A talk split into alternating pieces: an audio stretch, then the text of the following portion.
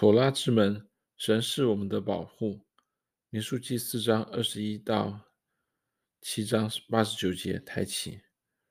十多年前，以色列特拉维夫大学的考古学家在耶路撒冷挖掘出了一个古墓，这古墓是一个家族世世代代的坟墓。考古学家在古墓中找到两个金属制的护身符，每个护身符是一个一英寸宽、三到四英寸长的小银条，被卷成管子的形状。并用绳子系在脖子上。为了避免损坏护身符，考古学家花了三年时间，缓慢地展开这些银管。他们发现护身符上有着约主前六百年第一圣殿被毁之前的希伯来古文字所刻下的圣经经文：“愿耶和华赐福给你，保护你；愿耶和华使他的脸光照你，赐恩给你；愿耶和华向你扬脸，赐你平安。”民数记六章二十四到二十六节。当然，这些话是民数记二十六章二十到二十六节的大祭司祝福，希伯来文 Birkat Kohanim。当这两个护身符被发现时，他们成为现存最古老的手写圣经残卷。古代以色列人会选择这些经文铭刻在银质的护身符，并戴在脖子上，其实是理所当然的，因为妥拉的这些话，这是耶和华神命定要祝福以色列子民的。什么是祝福呢？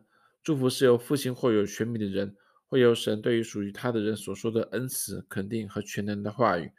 妥拉教导我们，一句话不仅仅是一连串声音，而是具有内在的力量。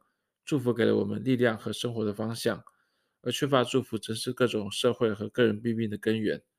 神祝福人类是从亚当开始，然后是挪亚和他的儿子，接着是亚伯拉罕和他的后裔。现在终于在民书记中，神祝福了所有以色列子民。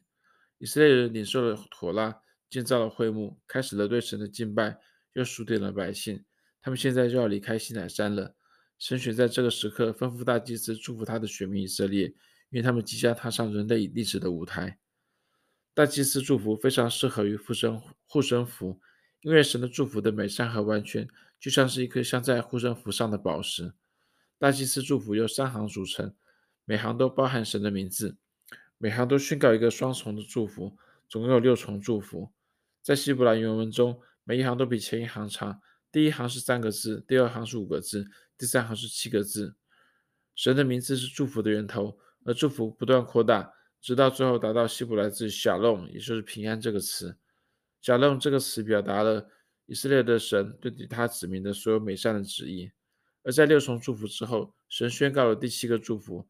他们要如此奉我的名为以色列人祝福，我也要赐福给他们。民数记六章二十七节，在这里为以色列人祝福，奉我的名为以色列人祝福的希伯来原文是：他们要把我的名字放在以色列百姓身上。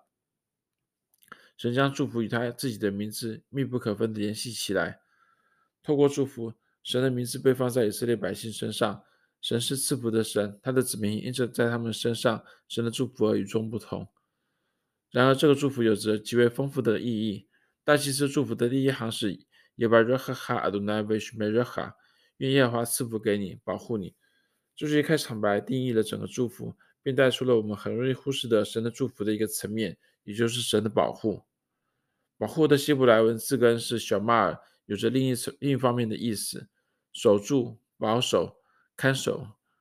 小马尔这个词在索拉中经常出现。我们要守住或看守神的诫命，守住会幕的条例，守住安息日。诗篇作者告诉我们，神保守以色列，他也保守凡信靠他的以色列人。然而，我们没有从“小马尔”这个词在妥拉当中第一次的出现，才能知道他在大祭司祝福中的真正意义。起初，神把亚当放在伊甸园里，便吩咐他修理看守。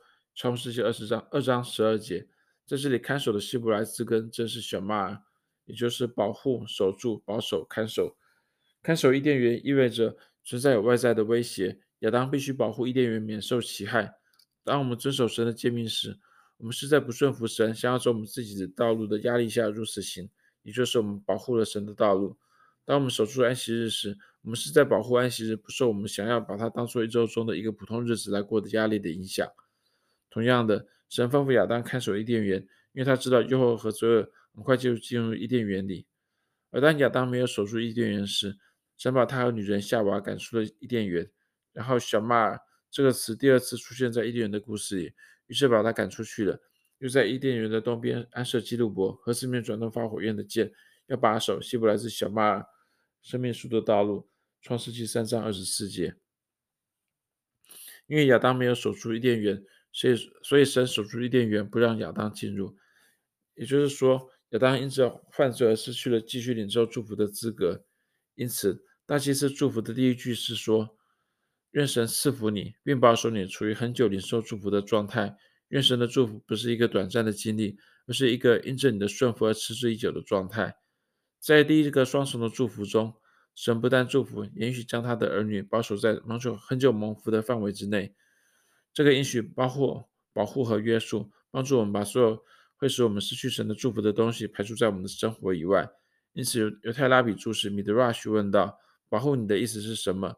也就是保守我们，你们不受罪性的影响，因为他把你们赶出世界。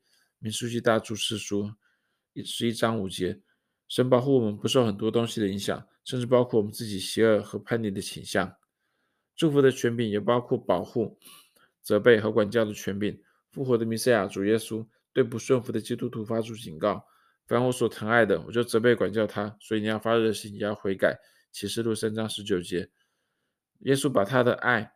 和无条件的丰盛祝福，与使我们不至于偏离祝福的责备管教联系起来。以色列的神是慈爱的，但不是没有原则的。当我们想象一位只是祝福而不管教的神，我们就是误解了圣经所说的神。神白白的赐福，但也对他的子民提出要求。如果神的子民不对神的被要求做出回应，他们就无法获得祝福。事实上，这一真理可以说是神以色列的神特征。并将他与所有人造的假神区分开来。愿神保护你，使你远离一切会削弱他的祝福的东西，包括你自己偏离他旨意的倾向。这篇文章摘自弥赛亚拉比 Russell Transon 的吐拉注释。Gateways to Torah, joining the ancient conversation on the weekly portion.